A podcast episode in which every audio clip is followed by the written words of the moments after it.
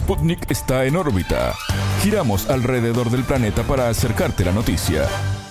Es un gusto recibirlos en el informativo de Sputnik, en órbita. Somos Martín González y Alejandra Patrone. Muchas gracias por la compañía. Nuestros títulos ya están en órbita.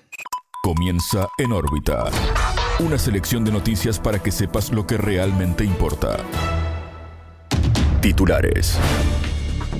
Corrupción. En Ecuador continúan las repercusiones por el proceso iniciado contra el expresidente Lenín Moreno. Contrastes. Según China, Estados Unidos debería pensar en el bien que puede hacer por el mundo en lugar de crear más problemas. Alerta en Bolivia. El gobierno instaló un hospital de campaña y contrató más personal para combatir la epidemia de dengue. Flagelo. En Estados Unidos aumentan los asesinatos vinculados al extremismo. Límites. La Comisión Europea prohibió el uso de TikTok en los teléfonos móviles de su personal. Polémica. Se cumplen 120 años de la instalación de la base naval de Estados Unidos en Guantánamo. Estos fueron los titulares. Vamos al desarrollo de las noticias. El mundo gira y en órbita te trae las noticias. Noticias. Al banquillo. En Ecuador hay un ejercicio político y discrecional de la justicia ante un cambio de coyuntura que encuentra al gobierno de Guillermo Lazo muy debilitado. Así lo afirmó entrevistado por En órbita Salín Herrera, investigador asociado al Instituto de Estudios Ecuatorianos. Sus declaraciones son en el marco de la decisión de la Fiscalía de iniciar un proceso contra el expresidente Lenín Moreno. Moreno, mandatario de 2017 a 2021, es acusado del presunto delito de cohecho en el caso Sinohidro, vinculado con el proyecto hidroeléctrico Coca-Codo Sinclair. El monto del presunto cohecho es de 76 millones de dólares, 4% del valor contratado, para levantar la hidroeléctrica. Ese es un tema que pone, digamos, a la justicia en un rol eh, cuestionable. Digamos, creo que es importante el ejercicio de llevar digamos, de sacar el caso, desempolvarlo, volverlo a discutir y tener nuevas pruebas al respecto, pero se han demorado cerca de cinco años en hacerlo. Lo que te muestra eso es que hay un ejercicio discrecional de la justicia y hay un ejercicio político de la justicia. Ojalá llevemos adelante el caso, ojalá se transparente el tema, pero sin duda es cuestionable este ejercicio político de la, de la justicia. ¿Qué cambió para que se permita entrar en ese juicio? Básicamente es una coyuntura distinta. El gobierno de Lazo está duramente golpeado, perdió la consulta popular y así que desapareció como partido político. Su popularidad no llega ni al 12% y hay un, digamos, una rearticulación de fuerzas que están planteando un juicio político al gobierno. Este caso lo que nos lo que hace es distraer la atención ocurriendo, digamos, a lo que le está ocurriendo al gobierno. Para el analista es difícil asegurar que Moreno pueda ser procesado, pero advirtió que existen altas probabilidades. Herrera advirtió que el actual gobierno necesita banderas para recuperar su imagen. Por esta razón, a criterio del investigador ecuatoriano, Moreno se puede convertir en un actor que pueden sacrificar.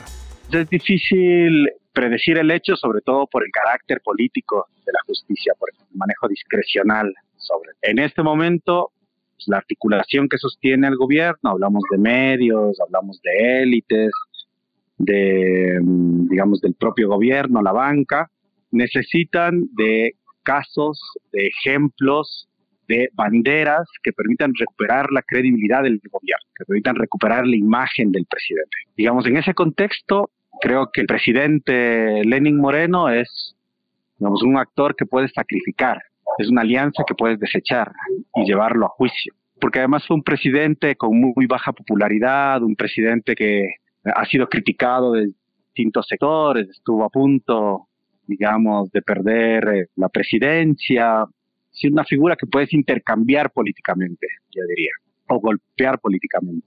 Pero, digamos, que el escenario también puede cambiar, puede ser que al gobierno y a la justicia no le interese, puede ser que ese ejercicio discrecional y político de la justicia hace que sea muy difícil predecir qué va a pasar con el presidente. El entrevistado entiende que la izquierda ecuatoriana está frente a una oportunidad de recomponerse con un presidente en caída que golpea al relato de la derecha. Creo que es una oportunidad para las fuerzas más progresistas, las fuerzas de izquierda, de recomponer la articulación abajo. Sobre todo porque como la figura del presidente está tan golpeada y el ejercicio de lo estatal, el ejercicio de lo público, el ejercicio del gobierno ha sido tan mediocre, ¿no? La figura del presidente no solamente golpea, digamos, a la banca, que sería el sector más visible, en, eh, porque él es un banquero, porque es dueño del banco, del banco de Guayaquil, sino golpea al conjunto de las élites y al conjunto de relatos que viene sosteniendo la derecha y que los sostuvo sobre todo frente, digamos, a partir de un dispositivo muy eficiente para desmovilizar y para desacreditar y para romper las articulaciones hacia abajo, que es el anticorreísmo. Vamos, lo, es en este momento en que el,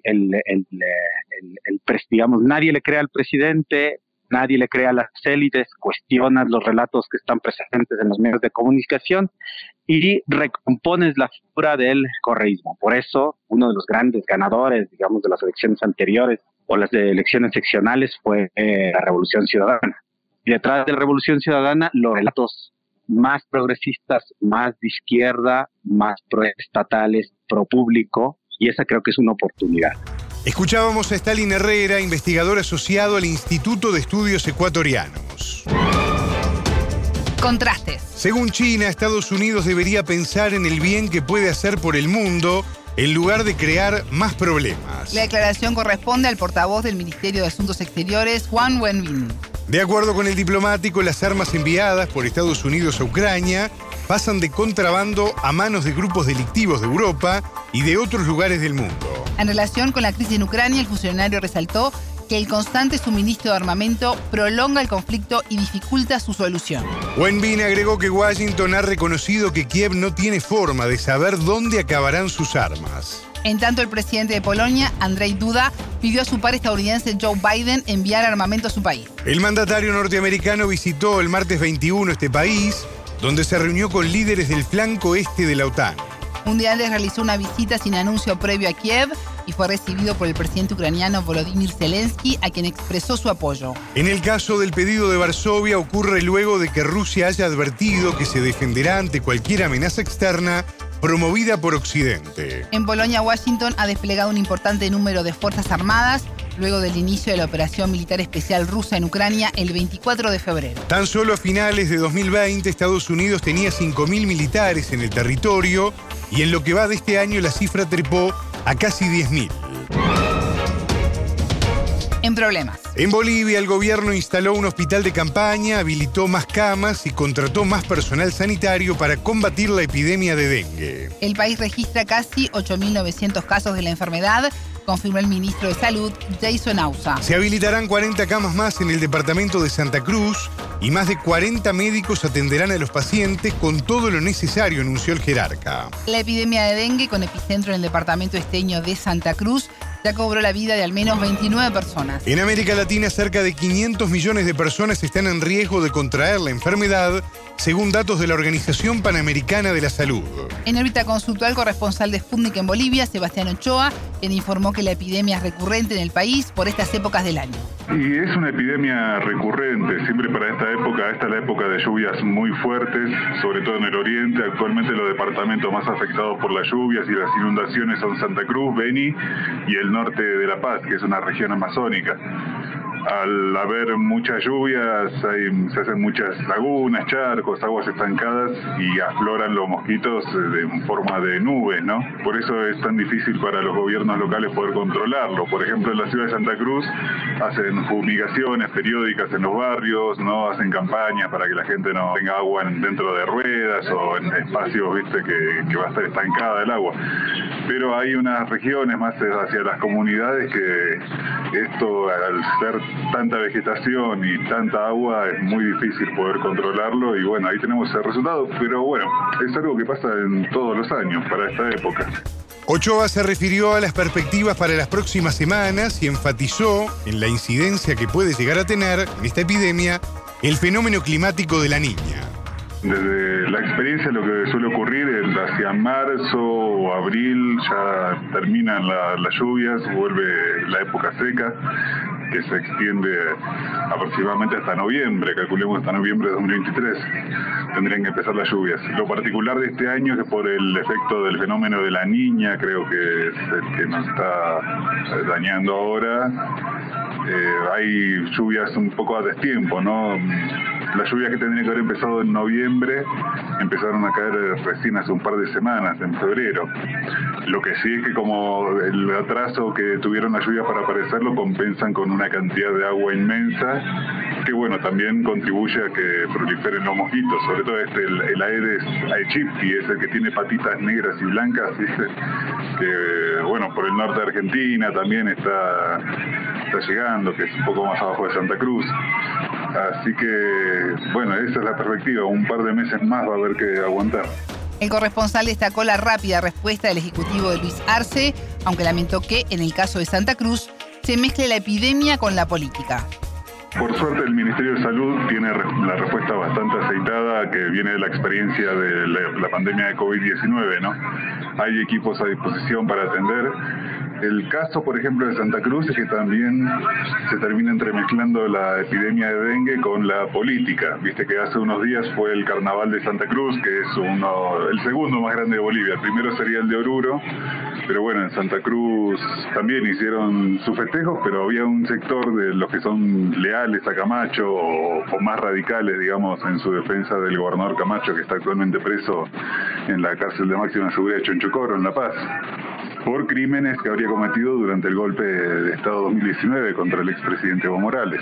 Entonces, bueno, sus seguidores en Santa Cruz, un sector que pidió que no se haga el, carnaval, el corso, como medida de protesta y para engrosar el paquete metieron también lo del dengue, hicieron que hay muchos niños, algunos niños chiquititos, bebés prácticamente fallecieron, ¿no? Por el dengue. Entonces, bueno, con esa excusa también querían agrandarlo un poco más y darle un uso político. Quizás eso hizo que se dimensione más esta epidemia. Escuchábamos a Sebastián Ochoa, corresponsal de Sputnik en Bolivia. Flagelo. En Estados Unidos aumentan los asesinatos ligados al extremismo. La cifra de homicidios de este tipo ha sido al menos tres veces superior en los últimos 10 años que en cualquier década desde 1970. Así lo revela un informe de la Liga Antidifamación. Como dato, todos los asesinatos extremistas de 2022 estaban vinculados al radicalismo de ultraderecha y al supremacismo blanco. Entre estas masacres se destacó el tiroteo en un supermercado en Buffalo, Nueva York, en el mes de mayo, donde murieron 10 personas de raza negra. No es exagerado asegurar que vivimos en una época de asesinatos masivos extremistas destaca el reporte. Las víctimas también han aumentado. Entre 2010 y 2020, 164 personas fallecieron en asesinatos masivos marcados por aspectos ideológicos. Tal cifra es superior a otras de décadas anteriores. Entre 1970 y 2000, se registraron de 2 a 7 asesinatos vinculados con ideologías radicales. Sin embargo, en la década de 2010 la cifra se elevó hasta los 21. El documento apunta que la principal amenaza a corto plazo podrían ser los tiradores supremacistas blancos. La Comisión Europea prohibió el uso de TikTok en los teléfonos móviles de su personal. El motivo responde al temor de posibles ciberataques a través de la aplicación de origen chino. Los empleados tendrán hasta el 15 de marzo para eliminar la aplicación de sus dispositivos corporativos. Sin embargo, no se conocen directrices sobre el uso en aparatos personales. La medida de Bruselas sigue la línea de Estados Unidos, donde el gobierno federal y el Congreso impusieron una disposición similar a sus empleados. Tras el anuncio desde Europa, TikTok, cuya empresa matriz es la china ByteDance, calificó la decisión como equivocada. El director ejecutivo de la tecnológica visitó Bruselas en enero para mantener conversaciones con funcionarios del bloque comunitario. La red social se destaca en la realización de videos de formato corto y vertical, desde géneros como danza, comedia y educación. La plataforma lanzada en 2016 es de las más utilizadas, disponible en más de 150 países, por más de un billón de usuarios activos de forma mensual.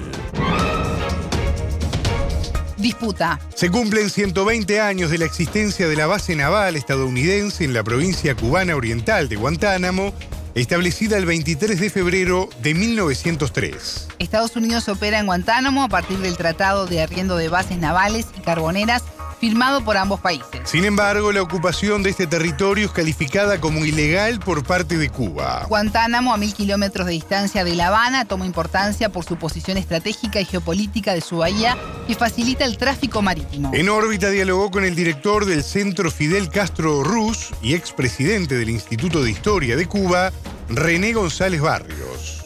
Desde que Estados Unidos nació como nación, los líderes fundadores del gobierno, de los primeros gobiernos norteamericanos, miraron hacia el territorio de Guantánamo. La bahía de Guantánamo tiene una posición estratégica. Desde la bahía de Guantánamo prácticamente se domina todo el tráfico naval, el tráfico marítimo por el sur del Caribe, o sea, de Cuba, de Jamaica, Haití, Puerto Rico, República Dominicana y desde el punto de vista geopolítico, la base, esa base tiene una ubicación estratégica. Y a esa posición estratégica la ambicionaron los padres fundadores de los Estados Unidos desde el mismo comienzo de la forja de aquella nación. Y ahí están los testimonios de muchos de ellos hablando sobre Guantánamo. Cuando todavía en Cuba no se peleaba incluso ni por la independencia y no habían comenzado las guerras contra el gobierno español. A producirse la intervención norteamericana en la guerra de Cuba en el año 1898, el primer puerto que ocupa la Marina norteamericana es precisamente Guantánamo. Y desde Guantánamo se produce la invasión a Puerto Rico y el ataque y la toma de la ciudad de Santiago de Cuba y sus alrededores y la destrucción de la flota del almirante Cervera. O sea que ya para ellos ocupar Guantánamo era una prioridad. Ocupan Guantánamo, crean la enmienda PLA, el crear la enmienda PLA nos limitan la soberanía, el estatus soberano de nuestro país, surge una república donde hay un Estado protector que se abroga el derecho de intervenir en Cuba siempre que considere que sus intereses están en peligro. Y es así como en el año 1903 se afirman los acuerdos para el establecimiento de estas bases navales y camponeras, que en un inicio iban a ser cuatro, Guantánamo y Cienfuegos por el sur y la bahía de Nipe y Bahía Honda por el norte. Al final se decidieron solamente por la bahía de Guantánamo.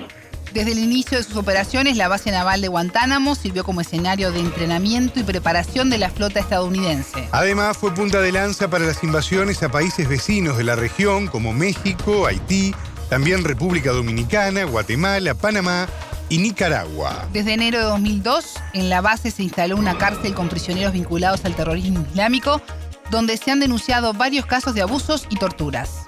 La base naval de Guantánamo se convirtió en el escenario de entrenamiento de la flota norteamericana en las prácticas para las preparaciones de invasiones a otros países, en la punta de lanza para las invasiones al resto de los países del área.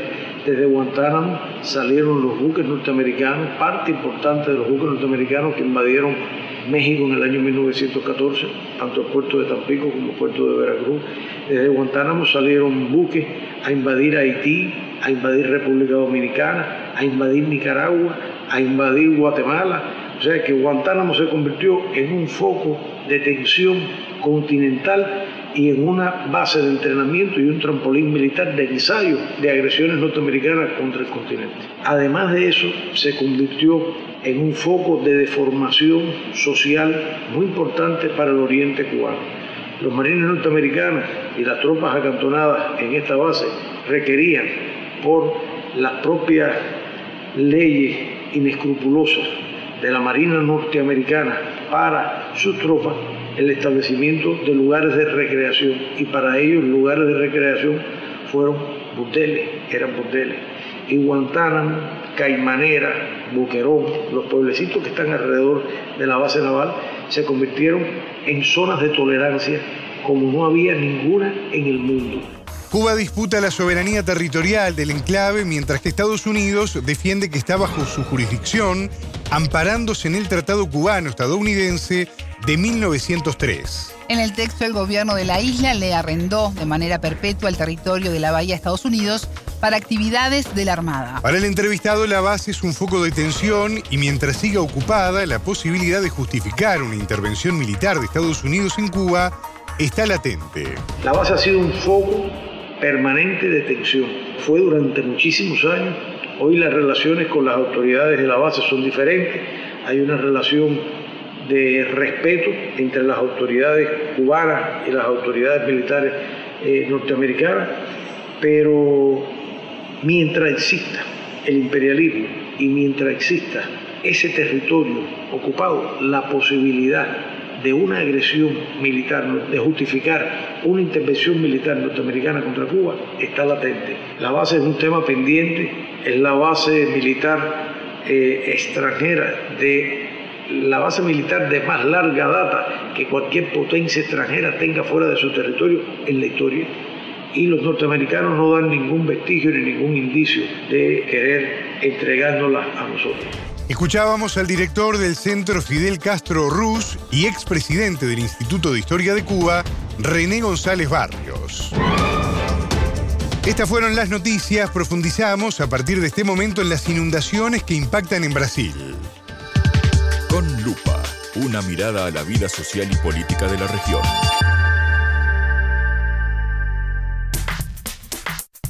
Ya estamos en contacto con Brasil. Patricia Espinosa, bienvenida en órbita. ¿Cómo estás? Muy bien, queridos. ¿Y ustedes? Muy bien, Patricia.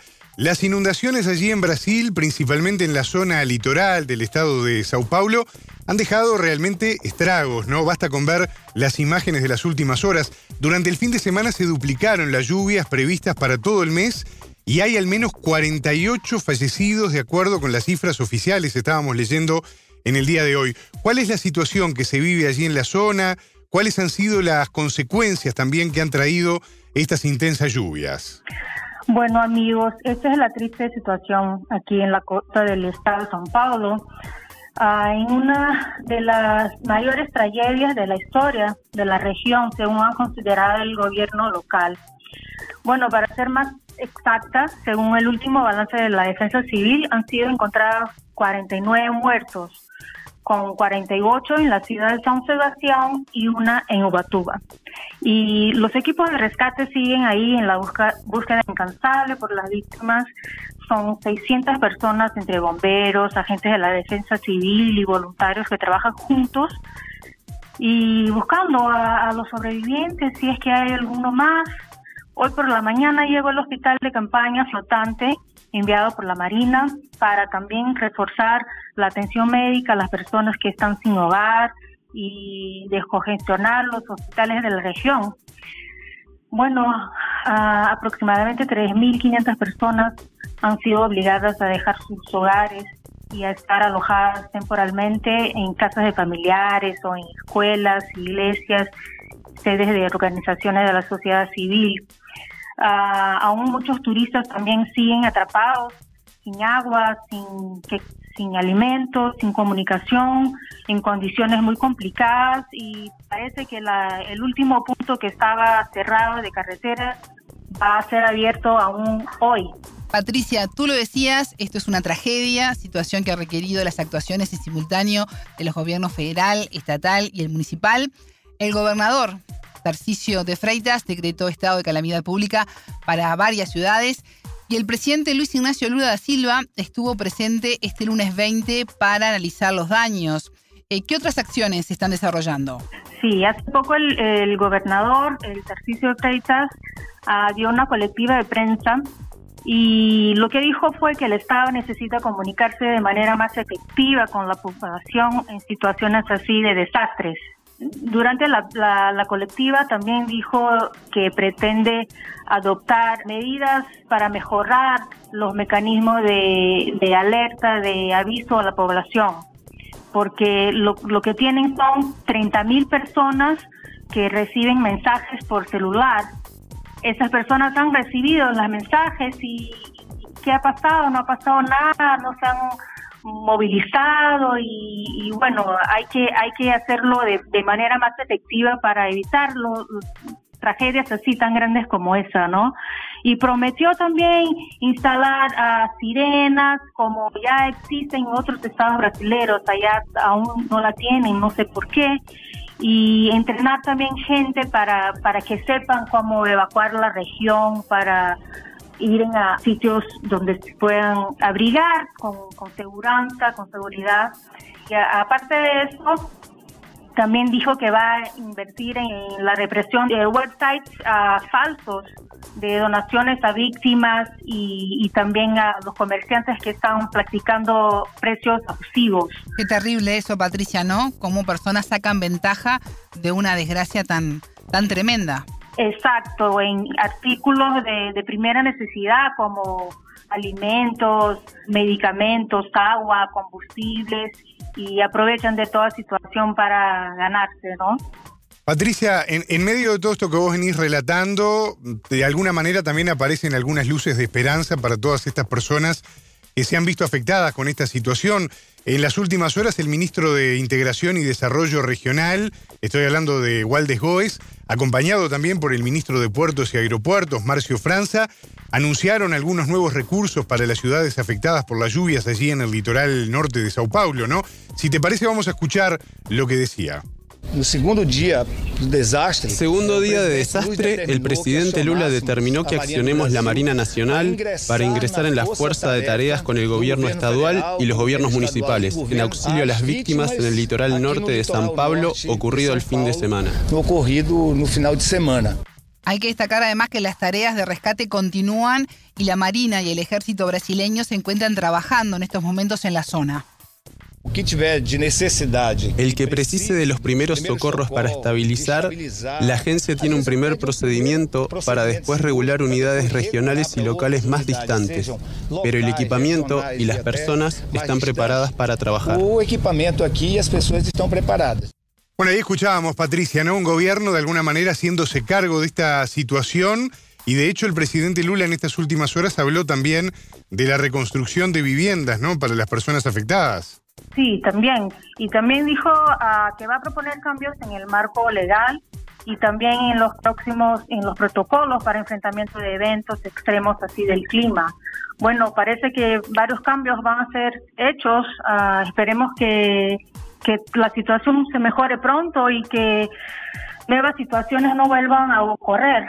Patricia Espinosa, periodista de Sputnik en Brasil, gracias por este contacto. Hasta la próxima. Muchas gracias, queridos, y ojalá hablemos pronto y pueda traerles mejores noticias.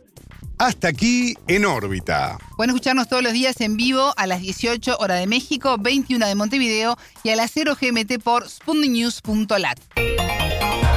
En órbita.